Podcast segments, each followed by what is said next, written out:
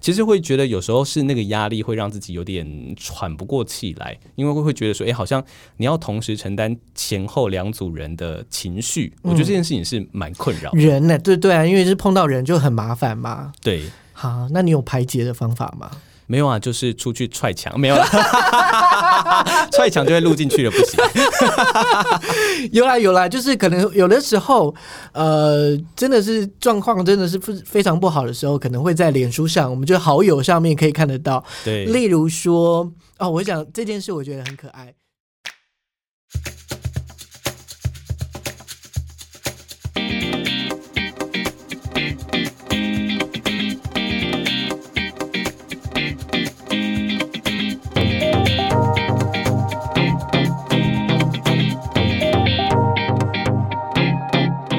欢迎收听《谁来叙叙旧》，我是阿 Ken。《谁来叙叙旧》是一档谈论日常生活大小事的节目，从日常的这个脉络切入，聊生活，谈工作。借由录音、聊天、对话的过程，听听阿 Ken 的朋友聊聊自己的文化脉络及生活形态，还有呃生活态度等等。节目基本上呢会固定在每个礼拜四更新最新一集。正在收听节目的你们，按下节目订阅按钮，就可以在最新的音频上线时第一个时间收到喽。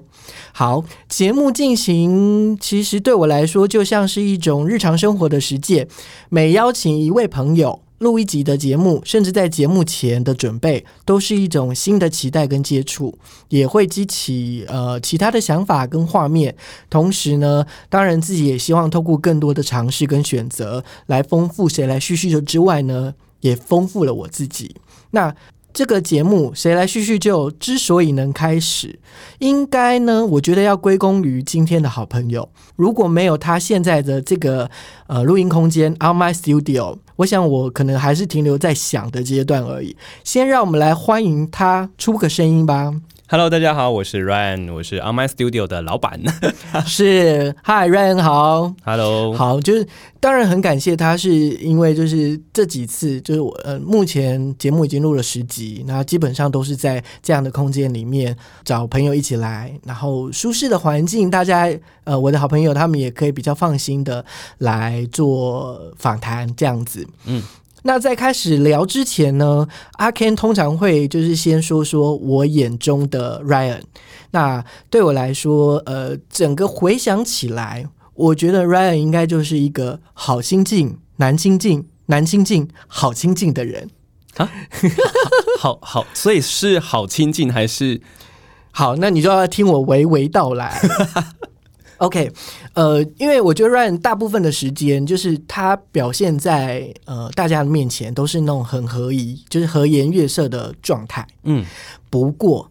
你不你不笑的时候，其实有时候蛮可怕的。那种可怕的或者是那种害怕的感觉，就有点像老师站在你面前，然后他不讲话。所以你的意思说我就是脸很臭的意思？我觉得，我觉得反而是那一种呃，好像我自己做错事。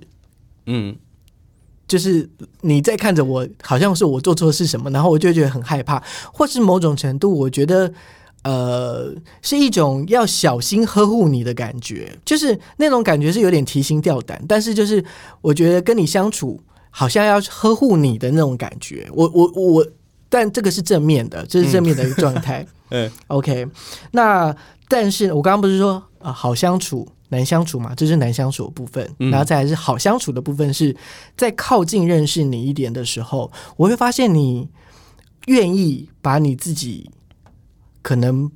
平常不会看到的那一面，愿意表现在我们的面前。嗯，对，所以我就这个又是好相处的这一块。嗯，对，这嗯，所以感觉好像我是一个很晚熟的人吧？什么叫晚熟啊？晚熟就是因为。就是应该是说，在朋友面前是就是很慢熟的人啊，慢熟应该是指慢熟才对，所以才会就是因为我觉得对于一般的可能就是陌生人或者是第一次接触的人，难免都还是会有一点点就是试探或者是想要了解知道这个人是怎么样子才会跟他深交，所以在那个时候可能会比较不太敢做太多的反应。因为人家不是说，就是如果假设你很容易在别人暴露出你自己的内心的话，那你就是输在起跑点了。哈，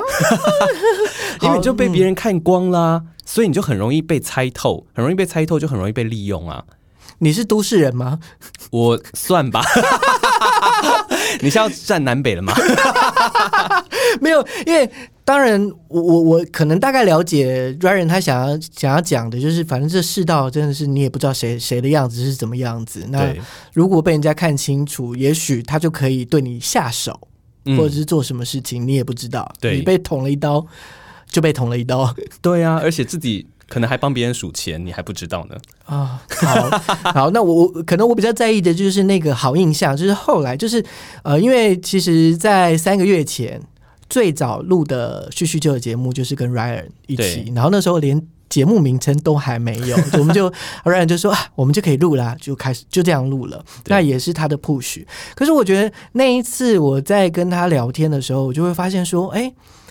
他讲了好多，呃，我没有看到他自己的那一面，或者是他他陈述他揭露他自己比较深沉的那一面的自己。那我想要问的是，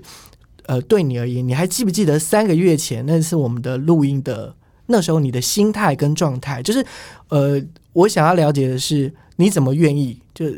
说实在的。我也不是一个跟你这么近的人，但你愿意在这个节目里面讲出关于你自己的状态，所以我其实有点后悔，真的，还好那一集会被销毁。你等下你是真的是节目效果，还是说真的？其实有一点点觉得好像讲太多了。可是那你你记得你当下的那时候的情形跟情况，为什么你会这么选择？我觉得应该是因为那时候在。刚好碰到了人生的转换点，所以那时候有很多事情都会觉得彷徨无助，那就会觉得说，哎，好像有一个人可以抓着，然后可以跟他分享，就是在那当下的一些心境，就会很不自觉的做了这样的事情。但事实上，当你真的再回去再去思考的时候，就会觉得其实有很多东西根本也不必要讲，就只是会刚好是在那个陷到低潮的情境当中，会把很多想要抱怨的事情一起都抱怨出来。但事实上，可能跟访问的内容也没什么太大的关系。可是我觉得没有抱怨呢，反而是比较深刻的你。我对我我看到的样子，也许呃，之前因为他算 Ryan 算是我的大学的学长，嗯，我们可能相处的没有那么多的时间，可是我看到的是更多，这是我没有看到的你的样子。嗯，好，没关系。你有没有突然就觉得说，哎，嗯，好险，我感还音档还在。不会，可以剪到这一集。对我不会，我不会漏出去，我不会漏出去，这就是我们之间的秘密。对，好，那呃，不然这样子啊，我们来先来讲一下，就是因为你现在是 On My Studio 的老板了嘛，对不对？我可以听你先聊聊看 On My Studio 的前世今生吗？前世今生从哪里开始说？我们要讲个就是三天三夜讲不完，明明就可以 重点式的讲，但是就是那个重点就是抓一下。OK，好，嗯，总之呢，就是其实应该是呃，大概在今年年初，应该二零二零年的年初的时候，其实刚好碰到了 Parkes 潮流起来的时候，那时候其实会跟前同事有一些想法，会觉得说有一个自己的空间可以录音，那除了节目之外，还可以录像是网络上的像这样的一个节目。Podcast 的形式，那会觉得好像也不错，因为毕竟如果你在公司里面，就是在电台里面的话，你如果要私底下录自己的东西，其实是不被允许的，所以就会觉得说，哎，好像有一个自己的空间会还不蛮不错的。那刚好因为年中中间的时候，刚好是疫情之前吧，那时候其实。刚好，嗯，有一些发生一些事情，然后离开了前公司。离开前公司之后，刚好碰到了疫情开始，那那时候就越来越多的人开始关注到了 Podcast 市场这件事情。那就发现，哎，好像其实是有人需要像这样的一个空间，可以去做录音，或者是邀请来宾。所以就从原本是两个人的录音的空间，扩大到了。四个人的录音空间，甚至还有休息的地方，然后让来宾可以做休息的。那可是因为，如果假设要到这么大的空间，你就会觉得，哎，好像费用有一点点高，租金啦、设备啦、成本之类的。所以那时候就想说，哎，那我们就刚好就抓一个可以摊平租金的这样的一个空间的费用，嗯，然后让大家可以一起来负担这个空间，然后一起来使用。同时，我也觉得可以。认识到很多不一样的在做 podcast 的人，也让我觉得是一个很不一样的体验吧。嗯，算是分享空间的概念，就是大家都可以共用。然后某种程度虽然是经营者，但是他就呃，就是大家都是互相的，一起一起使用，然后一起让 podcast 是可以更多人去录音也好，去听也好。那这个有点像是前世，对不对？嗯，那。呃，讲到那个年终的时候，就是转职的这件事情。嗯，因因为对你来说，你离开十年工作的广播电台，嗯，那一定是某种程度是不舍得吗？或者是你那时候当下的心情跟情绪？那时候其实应该是冲动吧，呃，我想其实对，嗯，对我来说，在之前的前公司，其实做了很多不一样的工作，让不一样的职位，包含像是主持也好，或者是做录音的工程也好，或者是后来做行政的工作。那但是不改初衷的，就是我自己一直期待自己能够有一个线上的节目。对，那当然，嗯，公司也有公司的考量，那也许在不同的嗯考量之下，希望能够让我有不一样的尝试，那所以也有像这样子一个规划跟职务的调整，但嗯，为了要做像那样的职务，所以我必须要舍弃我自己的可以做节目这件事情，那。对我来说，我就会觉得，哎，那好像就失去我在这间公司里面最重要的可以做的事情。所以那时候其实是有一点点因为这样的关系，那在嗯没有接受这个职务的状况底下就离开了。嗯，哎，就像你之前说的，就是我我在跟你录前面，就是三个月前录那一集的时候，你后来有点后悔。那离开这个电台，你会后悔吗？其实，嗯。老实说吗？当然啊，当然啊。嗯，我觉得基本上来说，在前公司其实是一个算蛮稳定的一个地方。再加上，因为其实做了十年，所以很多的事情，不管是人，不管是做事的风格、流程等等之类，其实。其实是非常熟悉，我觉得他就是所谓大家说的舒适圈。就是如果假设不离开的话，那也很好。就是你会觉得，哎，那我就是以这样的状态一直持续下去。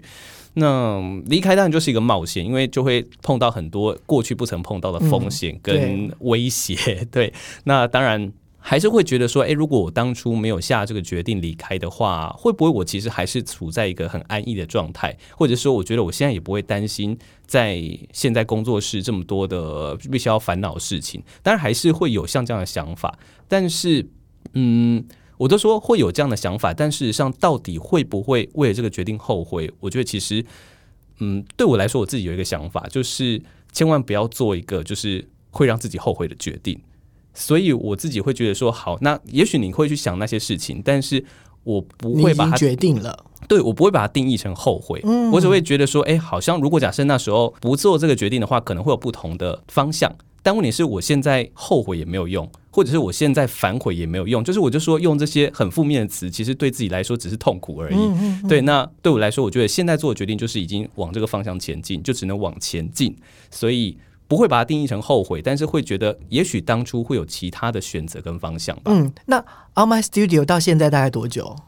呃，正式上线到现在录音的时间应该大概是三个月左右了吧？嗯，三个月。呃，好，我会这样讲，原因是其实。呃，要预约上面也是蛮辛苦的，有的时候会预约不到，可能至少要提前两个礼拜吧，会会比较好一点。我觉得应该是因为我只有一间而已，所以就是会变得是说，大家如果都要挤在同一个时间的话，就会变比较难做预约啦。嗯，嗨，好，或者是从这个地方切入，是想要呃，在这三个月里面，老板的事情，你要当老板，你要当员工。然后你可能要扫地，然后器材什么东西都要自己来。你还要呃，我们说说跟课，你是跟听，就是录音室，你要在外面等。对对，嗯。那在这个过程中，你有没有觉得力应该是常常力不从心吧？嗯，always，从早到晚这样子。嗯，对啊。好，呃，先讲一题好了，因为在呃大概前几天吧，Facebook 上面你就有写说，就你以前你觉得你是一个工作狂。嗯，可是在这这里经历了二十六天没有休休假的时候，嗯，你才会觉得说哇，休假真的是好爽哦。对，是好爽吗？这是我自己讲的啦，就是会觉得是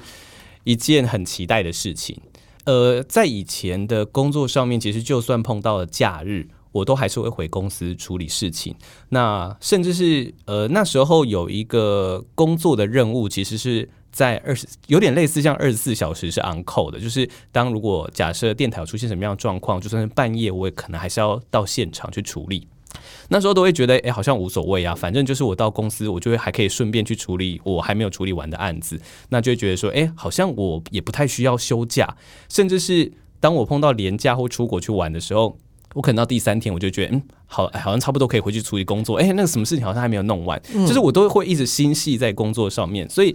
我一直自认为自己是一个工作狂，就是我没有办法脱离工作，那也没有办法休太多假。所以我就一直觉得说，哎，我自己好像是一个不需要休假的人。但事实上，真的，当你现在必须要全神贯注的在一个工作上面，那必须要花完全没有休假的时间去做这么多事情的时候，真的会让人觉得好像没有办法喘息，就真的还是会需要要放假。好，那我先听听看你那一天，就是你就放假一天吧。嗯，那你那一天都在做什么？我那天就是一路睡到下午三点，那因为刚好那一天就是我们跟前同事们，然后有办一个就是有点类似像是万圣节的变装的活动。那因为我们找不到其他地方，所以就来到我的工作室。对，所以其实大概也是就是睡到三点左右，然后就差不多准备出门，然后也是来到工作室这边稍微做。布置那晚上的话，就跟他们一起在这个空间里面玩这样子，所以其实好像也没有做什么有意义的事情。或者是说，那个可能是对于放松来说，它是一种心情上面的转变。即使你在这个地方，你你的那个心情的状态，或者是放松的状态是不一样。你那时候心情状态呢？嗯，我觉得可以这样说，就是因为在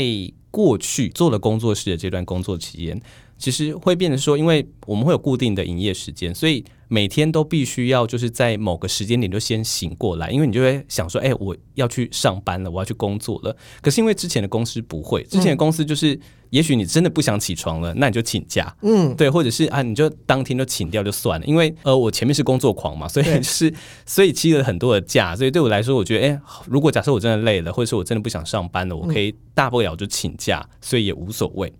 但是因为现在不行，因为你必须要为了这个工作，为了这个客户负责，所以你就必须要每天可能也许就是九点就固定一定要起来，就是已经很久很久没有就是那种睡到饱的那种状态，所以在休假难得休假那一天，真的就是睡到三点多，就是会觉得哇天哪，好难得，就是好久没有睡到自然醒的状态。它确实就是一个满足了我在一段期间当中一直没有办法满足的一个欲望。嗯，对我觉得这件事情是会让自己开心的。了解，哎，那 On My Studio 营业的时间大概是什么时候到什么时候？呃，我们平日的时间是下午一点到晚上十一点，那假日的话就从早上的九点到晚上的十一点。好，所以就是几乎就是嗯，超过十个小时。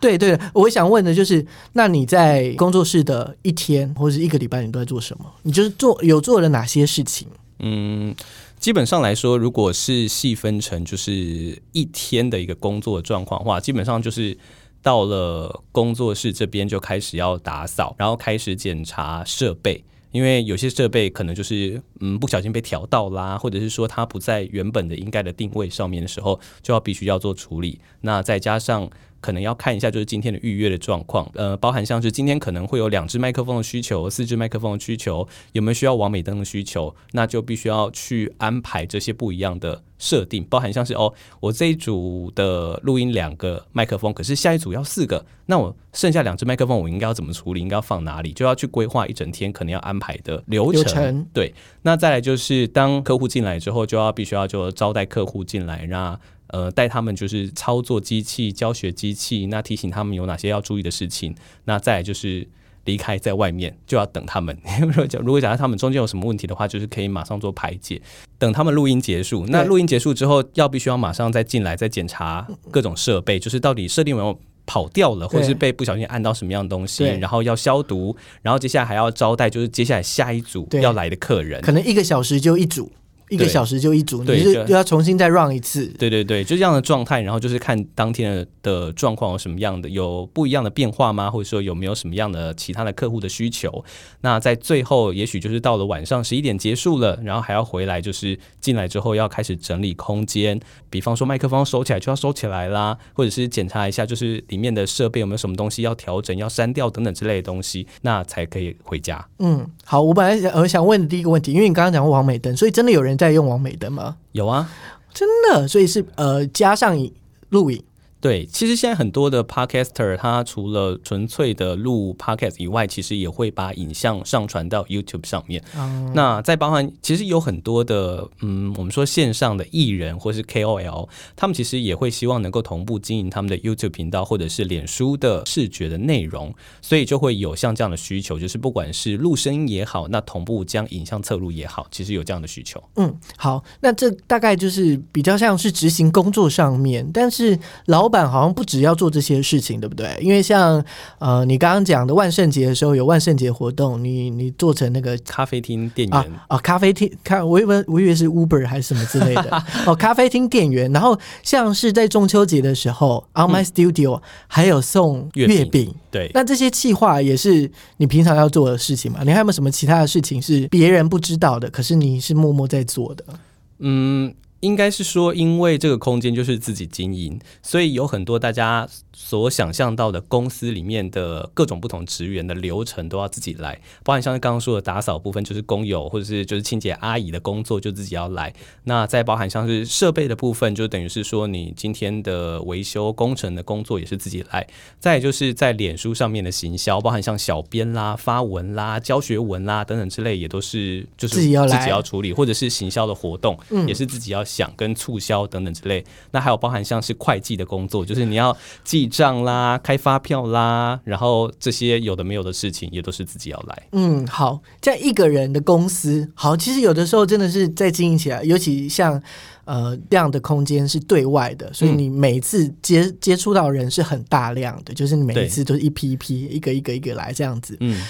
你有没有什么，就是对你这三个月来最困扰，或者是对你来说一个人的难处，大概有什么？我想到就是，例如说。我今天肚子痛，我今天身体不舒服，该怎么办？我还是要待在那边呢、目前还没有碰到非常严重的状况。对，那嗯，我觉得。在一个人的状态底下，确实就是有时候会嘎不过来，因为当比方说我们说，呃，因为我们的录音室其实是时间一个时间接一时间是紧的，就是中间没有缓冲的时间，所以会变成是说，有时候我必须要分神，就是我前面的这组客人结束了，我要接待他们离开。那不管是收费也好，或者是说要整理空间也好，同时也要接待下一组的来宾，要带他们就是也许要进来，要稍微说明一下空间等等之类的，会变成是说，其实应该是要两个人去做工作，必须要自己去承担那个压力。因为对很多人来说，他会觉得，诶，我的租借时间是几点到几点，那我就这个时间我就应该要开始使用。嗯可事实上，他其实会有很多的缓冲或前置的作业，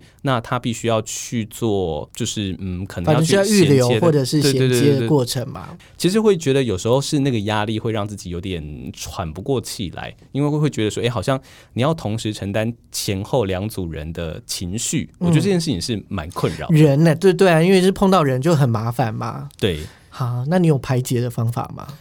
没有啊，就是出去踹墙，没有了，踹墙就会录进去了，不行。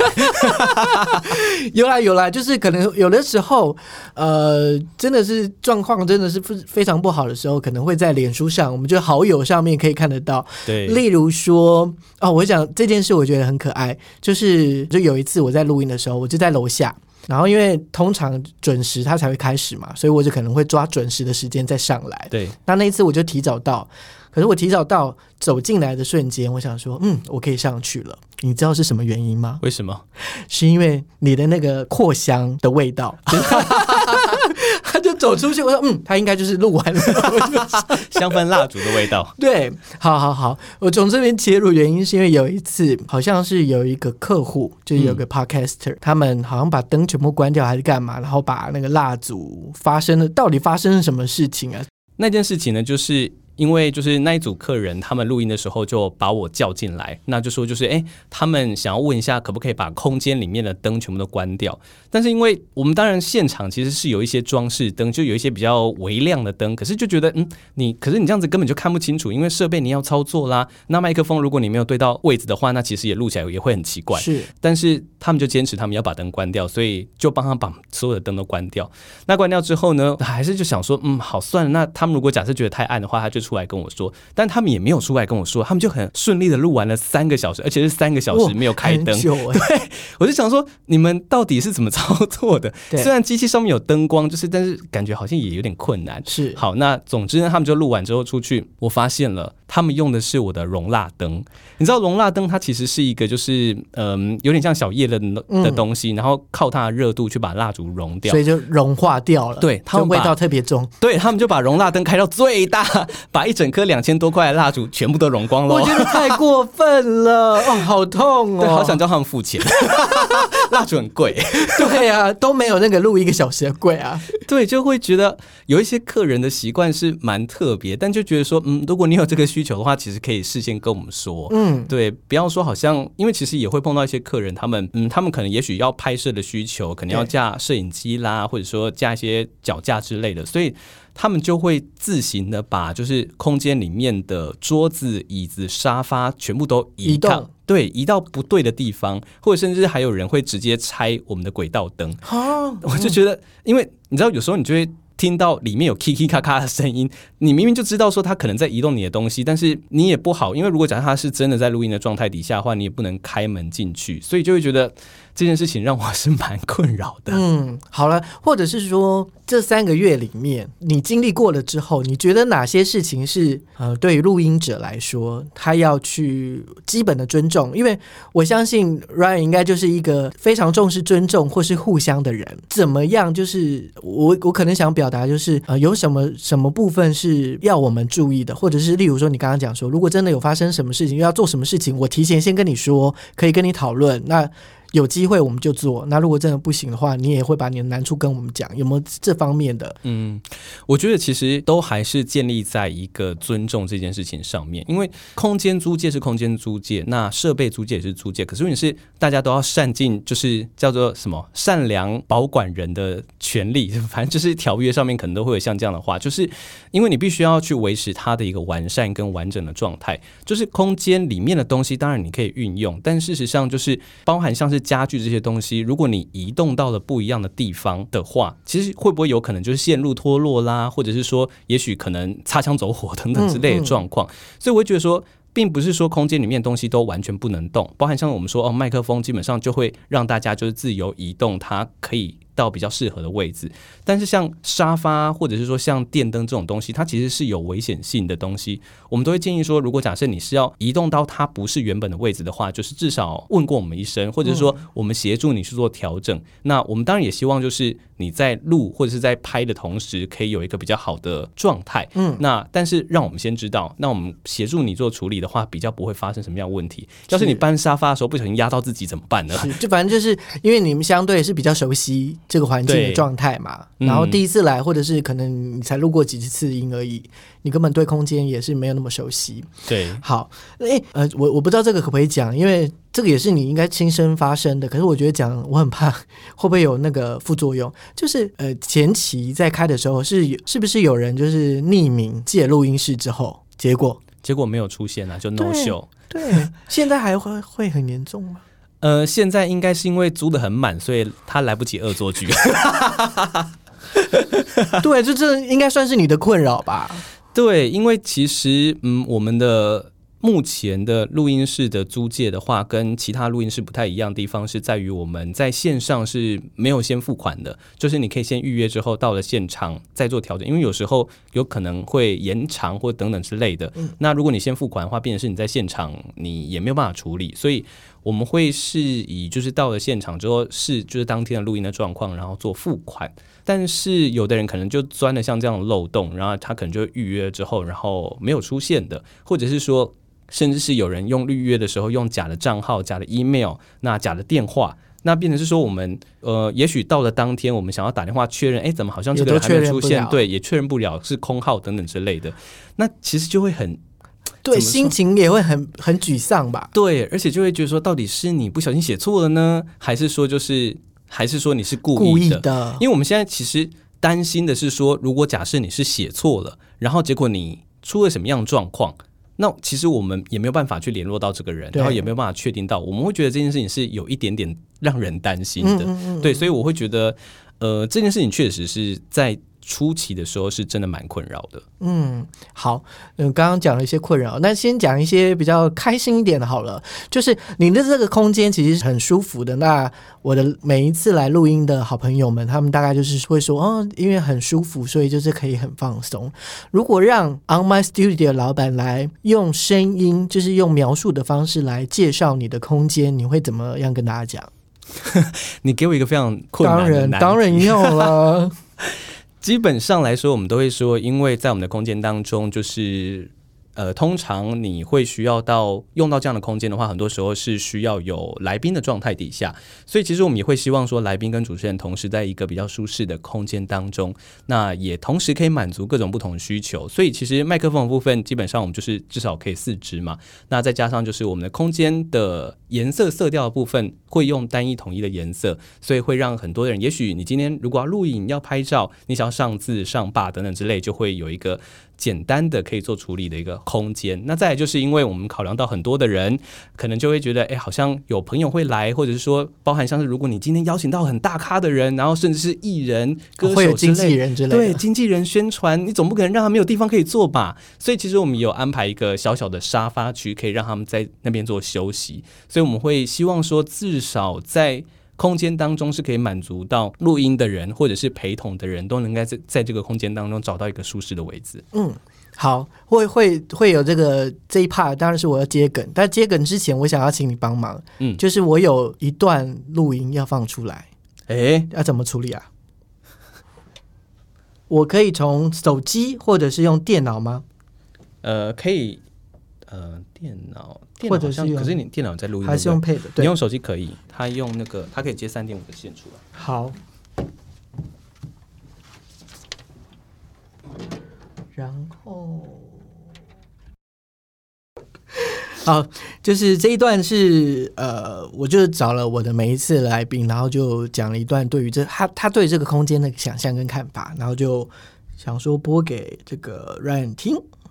OK，首先进来我就觉得它真的还蛮舒适的，嗯，对。然后就是因为我们大学就是念广播嘛，所以我们其实是有一直在接触录音室这个空间的，所以它规划的这个场所就让我真的有那种回到录音室，因为像我们，嗯。就是学广播出来的，我们回到录音室，我不知道别人啦，我自己回到录音室会有一种很安心的感觉。对，就是我觉得这个场所要让你觉得很舒适、很安心的时候，你才会可以放松的来做嗯任何事。但虽然这边长得跟以前我想象的录音室可能不太一样，但是它就只是长得不一样而已，但它其他的。还是规划的很好，嗯，也蛮舒服的，就是呃，还有包含的有一个小沙发，对，然后还有一个小木柜。刚刚你现在还问说，哎，这个木柜是哪里买的？很漂亮。因为我就是很喜欢看人家摆设的很有设计感，是对。那他这边就真的是就是很简约，但是又让你看的很舒服，这样子。嗯。第一个会比较久一点。我觉得我来到了一个很工业设计的地方，因为它使用的颜色跟排列的物品其实很简约，是一个蛮纯净的地方，可以让我很静下来跟对方说话。我觉得很温馨诶，就是我觉得一进来之后，其实整个还蛮放松的。我我觉得我我因为我去过一些广播电台的录音，然后我觉得那个专业设备很多时候我其实有一点拘谨，然后我觉得这里很像就是来到你的个人的 office，然后我觉得可能因为有点太放松，所以就会有点 乱讲话，就是一个蛮放松的空间这样子。我觉得比我想象中的更自在吧，可能这边有一种无印良品的样品屋的感觉，对，就想说，哎，它好像呃，很像 freelance 会开的 studio，而不是一个比如说广播公司啊或电台，嗯，没有那么霸气，或者对对对，就没有哎机器塞满满，然后很冷这种感觉，对，冷气很强，我觉得蛮温馨的啦。我觉得是色调，还有就是主理人老板是，给人也是一种舒服的感觉，嗯。啊，我觉得走到这个空间，让我感第一个感觉是很像来到客厅录音的感觉，因为这个空间呢，你会看到角落有一些香氛蜡烛，还有一个床床边小灯，一进来的时候就感觉很舒服，而且在这个空间，不管是色调上，或者是呃感觉上，还有味道上，这个无感的体验都非常的让人舒服，所以一进来录音的时候呢，就会让自己的心沉淀下来，跟好朋友们聊聊天。这是一个很温馨舒适的录音空间，然后不让人觉得惧怕录音这件事情。呃，那个这这个空间让我觉得感觉一进来就是在一个太空梭的感觉，就是会耳鸣，会有一点点的耳鸣，好像也不知道是什么原因。然后这里就看起来还蛮文青的，然后就看上去很舒服，然后也不会像在电视上看到的录音室是这么多器材，感觉感觉很恐怖，是每一个人都在注视你一样这样子。我觉得这个环境非常的舒服，而且冷气又很凉，就是空间不算大，但是又不会让人有拥挤的感觉。来到这边觉得嗯很简约，很舒适，就是蛮放松的。对，没有想象中那么紧张了。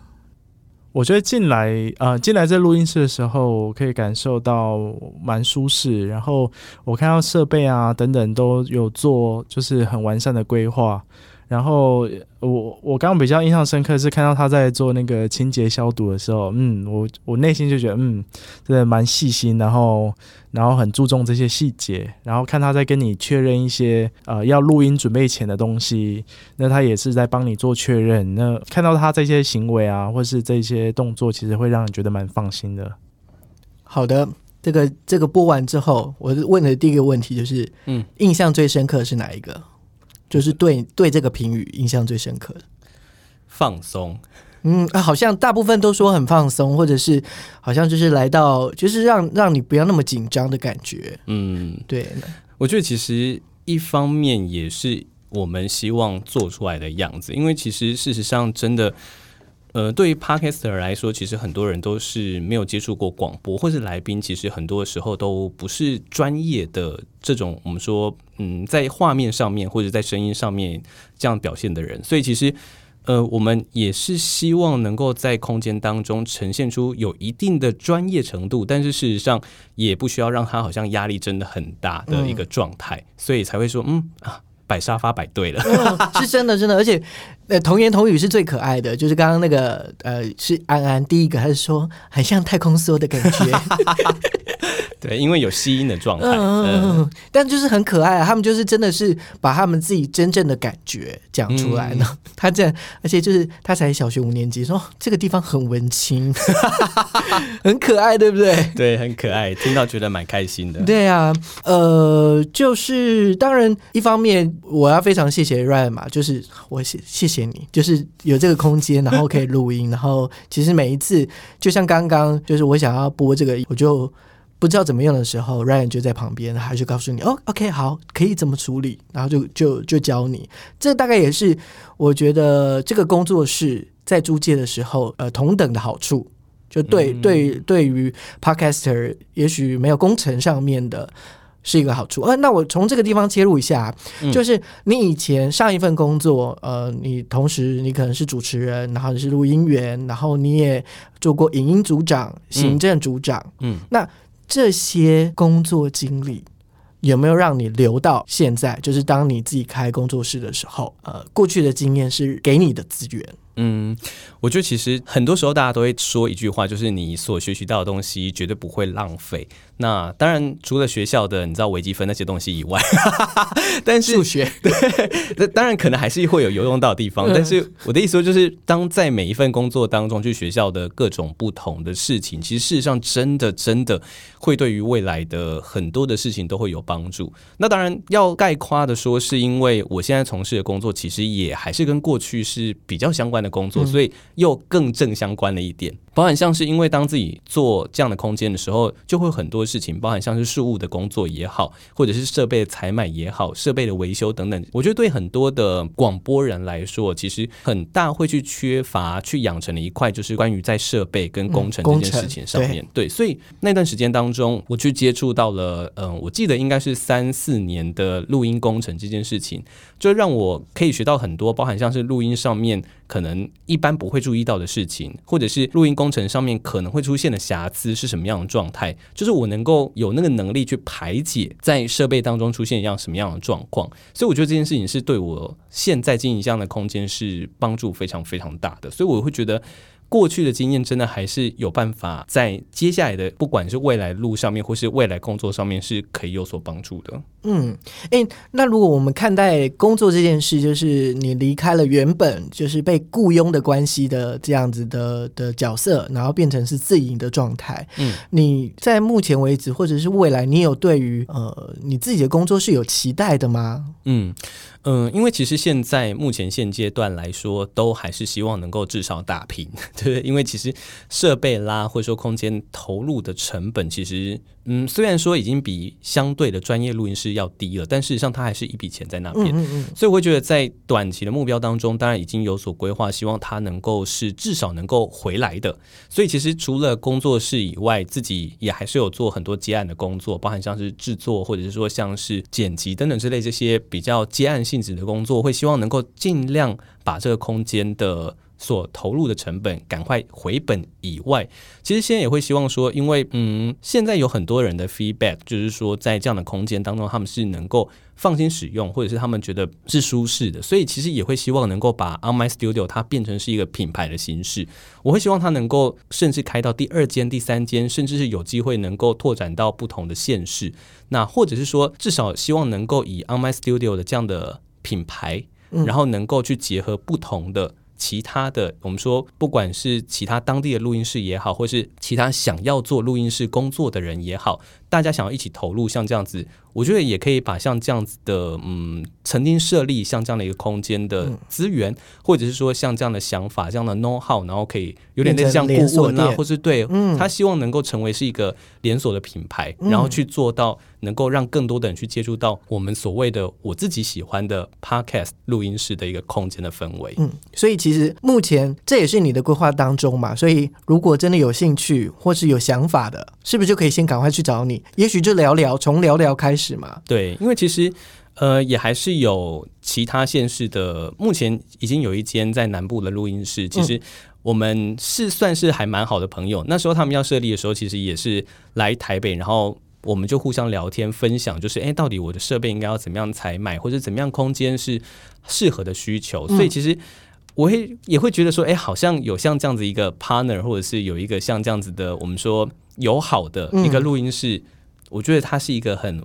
棒的关系，大家可以一起分享，一起成长，一起在录音室的空间当中，到底还能够给 p a r k e s 更多什么样的东西来去做讨论？嗯嗯嗯嗯嗯，好哦。那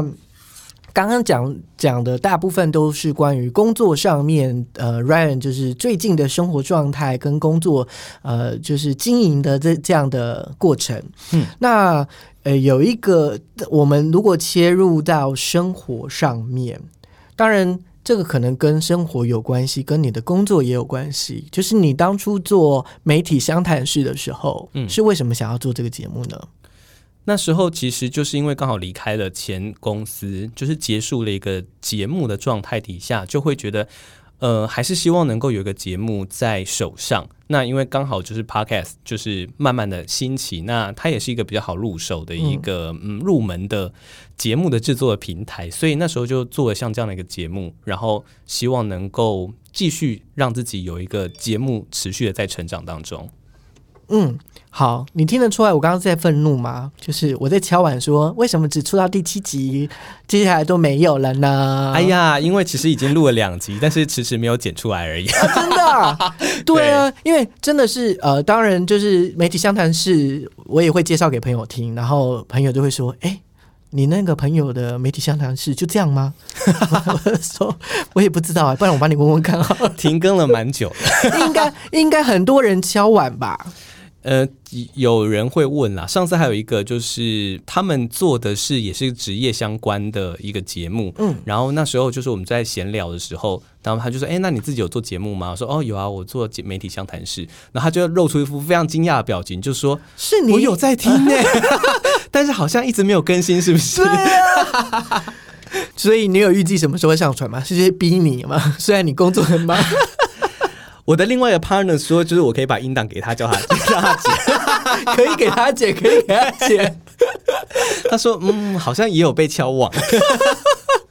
对呀，真的就是，所以我们其实很期待，或者是可能就是我们就是默默的听众，就是我们知道哦，我们有听，然后我们知道说，哎，还不错，可是就停下来了。嗯。还是会有这种期待吧。嗯，我自己会希望它能够更新啦。但是我会觉得，就是像前面说到，其实真的开始做了工作室之后，因为其实那个节目是在做工作室之前对就开始经营的，所以那时候时间相对来说弹性比较大一点。但是现在会觉得好像有很多事情会卡着，然后很多烦恼的事情要去处理，那各式各样不同的杂事琐事要处理的状态底下，就会。有一点点力不从心，会觉得说，就是虽然我有时间，我只要空出时间，我就可以访问。可是你这访问之后，像现在我就说已经访了两集，但是音档就还躺在我的电脑里面，迟迟没有生出来，就会觉得就是没有那个。嗯，让自己有力量去做剪辑，然后去上架这件事情，我觉得自己也会给自己很大的压力。好了，其实我们不是要给你压力，但是也是要给你压力，你懂那个概念吗？很绕口。对，我知道，我也希望他能够快点更新呐。好好好好，那现在对你来说，不管是广播，或是 podcast，或者是声音的内容，对你来说是一个怎么样的存在呢？嗯，我会觉得说，因为。从广播，然后来到了 Podcast。我其实我觉得刚好也借这个节目跟大家分享一下，好，就是其实，在 Podcast 圈里面，其实有两派不一样的派别。因为有一派呢是原本的广播人进入到了 Podcast 的这个市场当中，或者是 Podcast 的这个创作氛围当中，这个圈子里面。那有另外一派的人，就是所谓的素人，然后进入到了 Podcast 的创作。那不知道为什么会有一种奇怪的氛围，会是就是说广播看不起 podcast，或者是 podcast 的人，然后就是会瞧不起传统广播这件事情。它其实会分一个很奇怪的一个分裂的状态。但我觉得这件事情很微妙，因为如果说要去简单的去讲说 podcast 到底是一个什么样的东西，那很多的人一定会听到一个说法，就是它是在网络上的广播节目。我觉得它是一个很好去理解 podcast 这个东西是什么的一个出入的概念。嗯，那当然就是如果假设你要去细分它的差别在哪里的时候，你还是可以分得出来它们差别在哪里，有差异的啦。对，不管是说受众也好，或者是它的收听、聆听的形式或氛围、场域等等这些，其实是可以再去细分出来。但是原则上来说，它还是不脱离节目这件事情。嗯，我都会常常说，就是如果假设你没有办法分辨出就是 podcast 跟广播到底是什么的话，其实你就可以把它去同同等的类比，就是电视节目跟 YouTube 频道，嗯，跟传统广播还有 podcast，其实是一样的东西。你会看到说很多。在 YouTube 上面已经创作的感觉上来说很知名的人，或者是说很大家很喜欢的频道，大部分其实都不脱电视节目的架构。嗯，所以我觉得其实你去听到好听的 Podcast 节目，基本上这个东西你放到广播节目上面，它也是同样通用的。对，所以我觉得基本上它是。同等值的东西，所以我会觉得到目前为止，我都还是从事声音相关的工作，所以我会觉得说，我们不需要去定义说，到底你这个东西是广播也好，或是 podcast 也好，或者是车上收听的语音系统也好，基本上这都是含挂在整个以声音来做创作的产业当中，所以我会觉得声音产业基本上还是我自己喜欢的工作，也是很多的人会。持续想要进入的产业跟工作。嗯嗯嗯嗯嗯嗯，好，那这个算是从工作切入到有点生活，因为这是关于您自己想要做的事情嘛。嗯，呃，再来就是想要问你啊，就是在生活日常的部分，你嗯，就是怎么样的情境或是活动会有让你有一些仪式感？但这些仪式感可能让你就是是比较放松的状态的。嗯。对我来说，如果假设要放松的话，基本上在这个空间当中是比较难放松的，因为毕竟它就是一个工作的状态，所以确实是比较难。那对我来说，会反而是已经离开了工作场域之后，真的回到自己的日常的生活的状态底下，我很喜欢，就是因为我有一个在房间里面一个不大不小的小沙发。对，那它刚刚好呢，就是可以让我卷曲在那个沙发上面，所以就是对我来说，我觉得就是回家之后，就是我也可能因为我没有办法没洗澡，然后就躺在床上，所以我就会先窝在沙发里。对，而且我还有一个就是小被子那样干，对那种东西，就是保暖毯之类，然后我就会就是自己卷在那个沙发上面，然后就是拿被子盖着，然后有时候就这样睡睡睡，然后睡到凌晨三点，然后再起来洗澡。对，但那个状态是我会觉得我在一天当中。中最放松就是我什么东西都不需要管，然后我能够好好的沉淀下我自己的一个状态。嗯，好，那日常生活的定义呢？就是对于你来说，什么是生活，或者是你的生活里面有需要哪些元素？我觉得其实刚刚好，Ken 访问过了三个月前的我，对，所以我觉得那时候的答案跟现在答案可能会不太一样。我就是想要听这个，就是这也是我想问的。对，就是我简单说一下，就是三个月前，其实对我来说，我会觉得。我是一个没有生活的人，因为我会觉得生活是一个能够放松，然后让自己把所有的工作繁杂事情都能够撇除开的一个状态。那前面有讲到，就是其实我一直以前一直觉得我自己是个工作狂，我是不需要休息的人，所以我一直会觉得说我好像是一个没有生活的人，因为我就是一直生活在工作当中，所以工作就是等于我的生活。但是因为，呃，当自己真的现在就经过这三个月的时间当中，很多的事情都改变了，不管是生活形态也好，或是工作形态也好，就是慢慢的确立下那个模式之后，确实对我来说，我会觉得就是生活是能够感受到自己真的活着的感觉。就是这就是生活。当比方说我工作整个结束之后，然后回到家里面，我说卷卷曲在这个沙发上面的时候，虽然你会脑海当中可能还是会想一些事情，但是你会觉得那是一个哇，就是我终于一天终于结束了，然后我可以好好的享受一段，就是我不需要其他繁杂的事情来烦我的一个。状态，嗯，所以我会觉得就是感觉到说，哎，真的有一种，嗯，我能够享受这样的生活的状态，真是太好了那种感觉，就是对我来说就是一个生活的定义。嗯嗯嗯嗯，感觉更更靠近你自己，或者是更放松的一个阶段，不会像三个月前，对那个感觉是你无时无刻都是绷紧的。对，但是我觉得还是不太一样啊，就是那时候。因为毕竟那时候是没有办法去认知到很多事情，因为就像我说，就是真的。其实现在再去回想起来，就是我那时候觉得自己是工作狂的状态，是因为有很多事情是不需要烦恼的。嗯，就是比方说像是工作上面，你其实不需要平常，你不需要去担心说公司会倒，对，不用提前去想很多事 情。对，那反正你每个月都会有薪水进来，那工作如果做不完的话，没关系，反正就往延后嘛。对，可是。当自己真的在做的时候，就会发现很多事情是它是有期限的。所以，当你真的知道工作是什么的时候，对，就是工作跟生活是什么的时候，我觉得那就会是一个很大的心境上面的转变。嗯，那呃，好，从你来说，就是想要聊聊你，看你要讲哪一个啦？就其实我可能比较想要问，就是最有动力的时候跟情境，然后因为知道人生太苦了，总要找个动力。可是某种程度也可以聊一下近期你有没有什么最。无力啊，或者是负能量爆表的时候，嗯，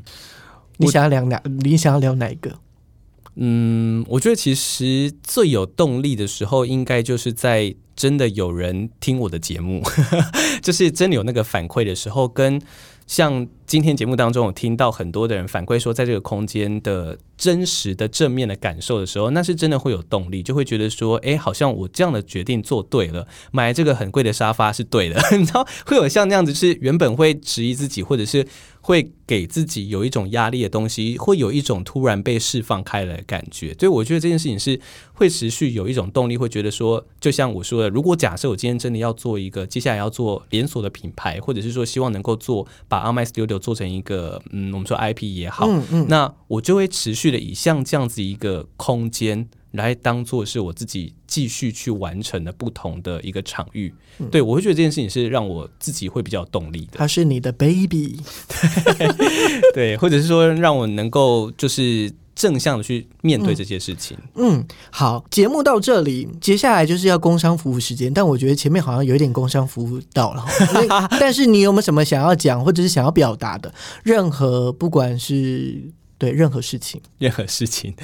呃，我觉得。其实，因为前面都已经一直讲到我的就是工作室的名字，所以其实这个部分就可以先不用说。跟当然也可以讲啊，没问题的。你们看我眼睛发亮。没有没有，就是我觉得其实在这个地方还是要鼓励一下，就是 Podcast 的创作者，很多时候会因为会觉得好像看到了前几名的人，然后觉得哎好像有营收，然后觉得哎好像就是可以靠这个赚钱。然后如果假设你是以这样的想法进入到 Podcast 的市场或者是 Podcast 的创作的话。我会觉得这是一个会让自己很快就消磨了创作节目的动力很大的一个原因。嗯，因为我觉得就像你今天画一幅图一样，就如果假设你今天画这幅图是为了要赚钱的话。那你其实很容易会没有灵感，因为你会觉得，哎，我我到底应该要怎么样画这幅图才会赚钱呢？我应该画怎么样的图，然后才会让商人看到呢？其实你没有办法享受在创作这件事情的过程当中。我们可以有期待，就是我今天也许今天真的知名了，然后有盈利进来。可是你是在那之前，你必须要累积很多自己的有内容的东西，或者是你在创作过程是开心的。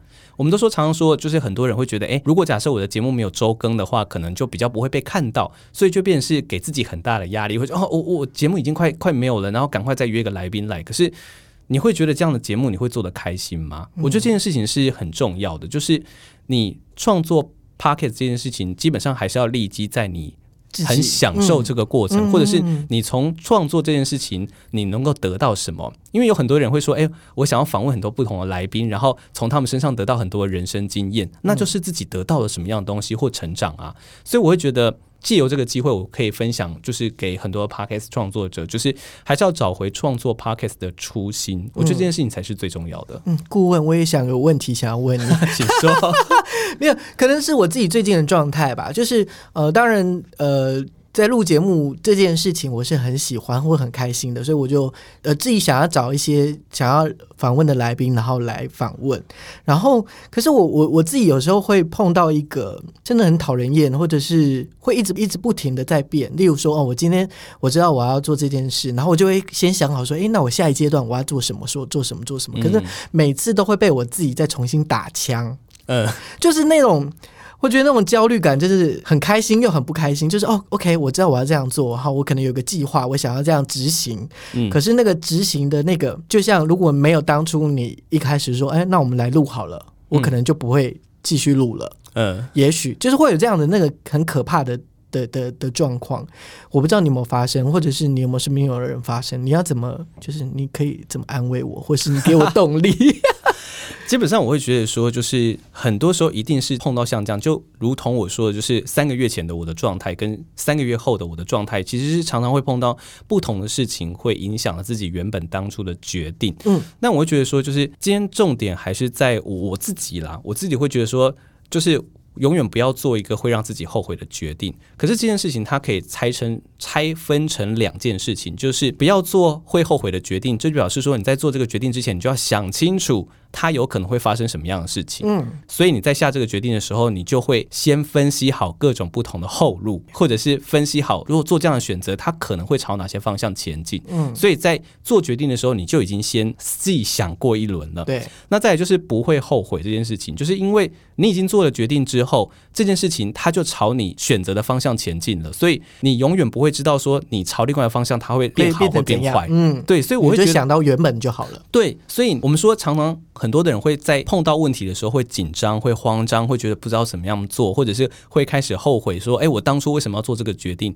可是今天重点是问题已经碰到了，嗯，所以问题已经碰到之后，你就还是只能往前走啊。对，所以你就只能面对问题，然后想办法弥补它，或者是有没有其他另辟蹊径，可以去找到另外一条不一样的路可以前进。它也许不会比你就是想象的那个状态要更好。可是至少不会再继续坏下去了。嗯，所以我会觉得，就是人总是一直一定会不断不断调整，或是永远都会找到更好的答案，或是比当初更好的决定。但问题就是，你已经走在这条路上面了，所以你只能想办法让它变得更好，或者想办法让它变得不要那么坏。对我觉得这件事情是重要的，就是。面对问题，然后想办法去解决问题，或者是说想办法去面对这个错误，然后也许就认错，也许就认赔杀出。嗯，就我觉得这件事情是重要，就自己是决定好我要做这件事，我要有这样的后果，我愿意去承担，那我就去承担。对比方说，假设说我们今天原本规划的节目我是这样做的，可是当我今天录了几集之后，哎，我突然觉得，哎，其实我应该要怎么样调整的？嗯，那。你有两个方向可以选选择嘛？就是你前面的节目到底还能能不能照这样的形式去做调整呢？对。那如果可以的话，那当然最好。那如果不行的话，那也没办法。就是你就是那三集节目，你就是做啦。对。你也许你还可以再把他邀请来，然后重新再做一次，就是你想要的个方向或格式。那如果不行的话，那你反正至少接下来的几集。你就用一个说法嘛，对啊，那我知道我怎么样改的更好。那也许就是我自己可以用一个方式告诉大家，我很担心大家觉得我怎么了，怎么会变这样子？那其实就开头就直接大家跟大家分享说，哎，我就是我觉得希望能够调整接下来的方向之类的，很多事情都是可以解决的，只是说你有没有去面对它，找到正确的那个面对它的心态。我觉得这件事情是重要的。太好了，非常好，非常谢谢你。好。最用用用最少一点点的时间，呃，你来讲一下怎么样租借 On My Studio，以及这个空间在哪里？所以还是要让我工商就当然工三工三，所以还是要让我工商就对了。当然啊，好，反正呢，就是如果假设大家有兴趣的话，可以上网搜寻一下 On My Studio，就是 On Mic 啦，就是但是因为我们都说 On My 就是一个说法，就是 O N M I C。然后 Studio S T U D I O，那 On My Studio 搜寻之后呢，就可以找到我们的粉丝团。那上面有一些教学文，或者是说有一些租借的方式，有一些预约的网站可以点击进去。那基本上点上去之后，看到时间就是可以预约，没有时间就是满了。所以简单来说就这样子，也欢迎大家可以上去，上面有一些有趣的东西也可以跟大家分享喽。好，今天非常谢谢 Ryan，就是 On My Studio 的老板来到了这个谁来叙叙旧来叙旧。那当然有聊过聊了很多关于呃当老板之后的辛酸血泪。累死，怎么讲话有点不标准。呃，不过就是我也觉得很开心，今天重新再跟 Ryan 聊天之后，哎，样子也不一样，而且聊天更顺畅，而且而且就是还有听到他就是对对于我的一些建议，那我也会好好的吸收跟回去呃想一想。那我也很希望听到所有听过叙叙旧的朋友你们的回馈好不好？然后帮我在 Apple Podcast 上面就是点个五颗星，然后留个言。我都会很开心，那我们就下次再见了，拜拜，拜拜。